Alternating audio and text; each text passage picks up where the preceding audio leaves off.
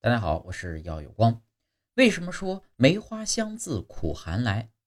所谓梅花香自苦寒来，是因为梅花需要经过一定阶段的低温过程才会形成花芽，所以呢，通常在寒冷的冬天开放。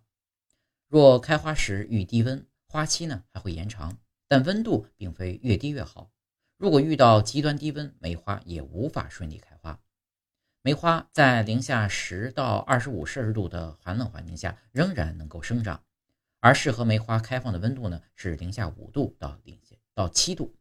在中国北方地区，梅花的开放时间通常在一月到二月，而在南方地区呢则可能相对较早，从十二月开始。